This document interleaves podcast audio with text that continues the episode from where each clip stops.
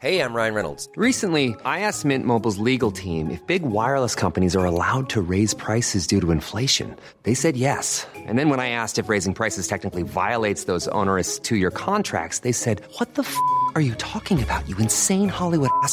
So to recap, we're cutting the price of Mint Unlimited from $30 a month to just $15 a month. Give it a try at mintmobile.com slash switch. $45 up front for three months plus taxes and fees. Promo rate for new customers for limited time. Unlimited more than 40 gigabytes per month. Slows. Full terms at mintmobile.com.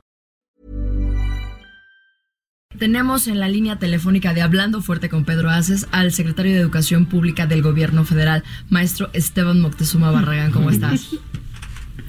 Bien, muchas gracias. Muy buenas noches a ti y a todos los auditorio. Muchísimas gracias, secretario. Pues rapidísimo, sabemos que tiene el tiempo contado. Gracias por darnos este espacio. ¿Cómo va la implementación de la reforma educativa, secretario?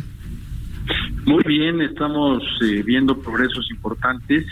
Un dato que vale la pena destacar es que en Oaxaca, por ejemplo, es el primer año, este año de 19, que se cumple todo el ciclo escolar completo el primer año en 35 años. ¿Cómo? ¿No ha habido este huelgas, paros, manifestaciones?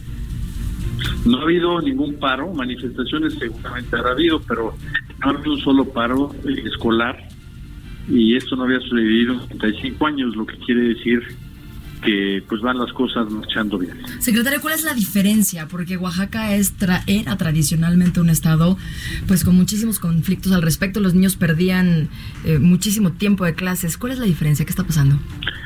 Pues lo que está pasando es que nos estamos sentando a hablar, a dialogar, a ver cuáles son las razones por las cuales eh, hay problemas y, y a resolverlos. En la Secretaría hay muchos problemas administrativos desde hace muchos años que no se han resuelto y nos hemos sentado a arrastrar el lápiz y a resolver los problemas administrativos para que el magisterio, cuando tiene que reclamar que son, digamos que legítimas, encuentre solución y no oídos sordos.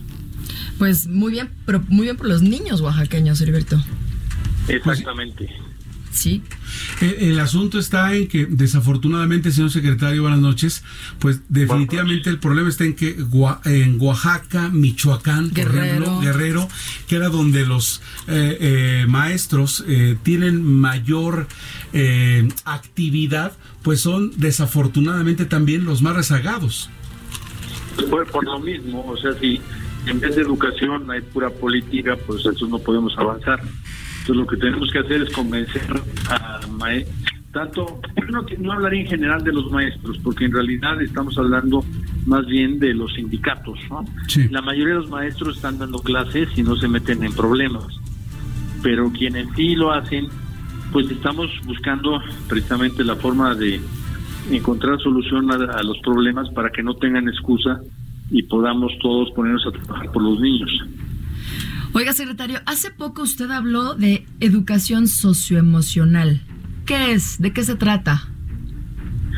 La educación socioemocional es algo muy importante porque en una sociedad como la que estamos viviendo hay muchos niños que tienen muchos problemas de violencia intrafamiliar, de maltrato, de problemas emocionales que si no los considera el maestro dentro de la clase, eh, pues va a tener un grupo de niños rezagados y no va a entender nunca por qué sus niños no están en una actitud de aprender como los demás. Entonces los maestros tienen que estar preparados para identificar en los niños esos problemas que pueden traer del hogar, que pueden traer de la propia escuela. El bullying puede afectar mucho emocionalmente a los niños. La nutrición es otro tema que hay que mantener siempre, digamos que alerta y son que el maestro debe identificar para dar un tratamiento personalizado a cada niño y entonces aumentar su capacidad de aprendizaje. Pues usted dijo también que en México si nos hicieran una prueba al respecto saldríamos en los primeros lugares. ¿Estamos trabajando en la educación socioemocional? Sí, eh, hay todo un, eh, programa de educación socioemocional y lo queremos meter dentro de las normales para que los que van a ser maestros eh, estén muy conscientes de este tema. Pero afortunadamente en la prueba de PISA todo el mundo se fija en los temas, digamos, más complicados pero en los temas más positivos no. Y uno de los temas positivos es que nuestros niños eh, piensan y están contentos en la escuela, son niños mucho más felices que otros niños de otros países y eso es un valor muy importante. Señor secretario, ya que usted eh, está hablando acerca de las escuelas normales, hubo escuelas normales que ya se habían cerrado. ¿Van a abrirse eh, en este en esta en este régimen? Hay alrededor de 246 eh, normales. Sí, sí. Estas normales, digamos que hay como 12 que tienen problemas que las que ven ustedes en, los, periódicos que pero lo estamos perdiendo, secretario. Se escucha muy, muy mal. Lo estamos perdiendo. Lo invitamos mejor después a que nos acompañe al estudio porque sé que tiene muy corto su tiempo. ¿Es así? No. No, lo escuchamos muy mal. Una, una enorme disculpa, algo pasó con la señal del secretario de Educación, pero bueno, lo vamos a tener próximamente aquí en el estudio. No sé qué, se escuchaba horrible, pero bueno, entendimos las ideas centrales, qué bueno por Oaxaca, a mí me da muchísimo Claro, nos, da mucho gusto y, decía que no necesariamente eh, el problema era de los maestros, ¿no? ya están trabajando en él.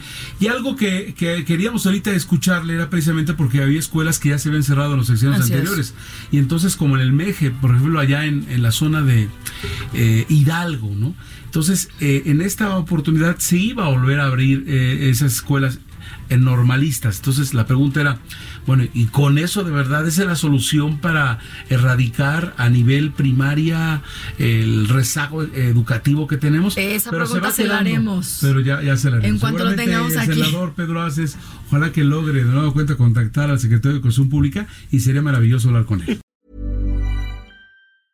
Ma, Mom deserves the best, and there's no better place to shop for Mother's Day than Whole Foods Market. They're your destination for unbeatable savings, from premium gifts to show-stopping flowers and irresistible desserts. Start by saving 33% with Prime on all body care and candles. Then get a 15-stem bunch of tulips for just $9.99 each with Prime. Round out Mom's menu with festive rosé, irresistible berry chantilly cake, and more special treats. Come celebrate Mother's Day at Whole Foods Market.